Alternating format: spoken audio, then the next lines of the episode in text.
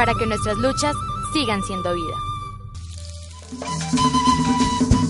Hoy recordamos a Eder Mangones. Perteneciente a la Junta de Acción Comunal del municipio de Tiquicio. Minero y líder social. Asesinado por dos hombres el 10 de diciembre de 2016, cerca de la cabecera municipal del municipio de Tiquicio, Bolívar. Campaña contra el silencio y la indiferencia. No más líderes sociales asesinados.